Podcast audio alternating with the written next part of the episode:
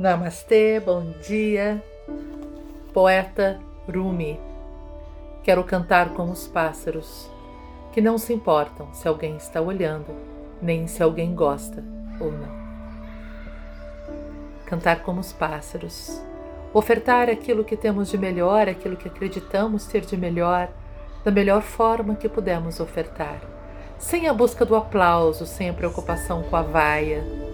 Que o nosso servir que o nosso dar amor, que o nosso trabalho, que seja o que for que nós estivermos ofertando ao mundo, seja unicamente pela alegria de doar e não pela expectativa da aprovação ou do resultado.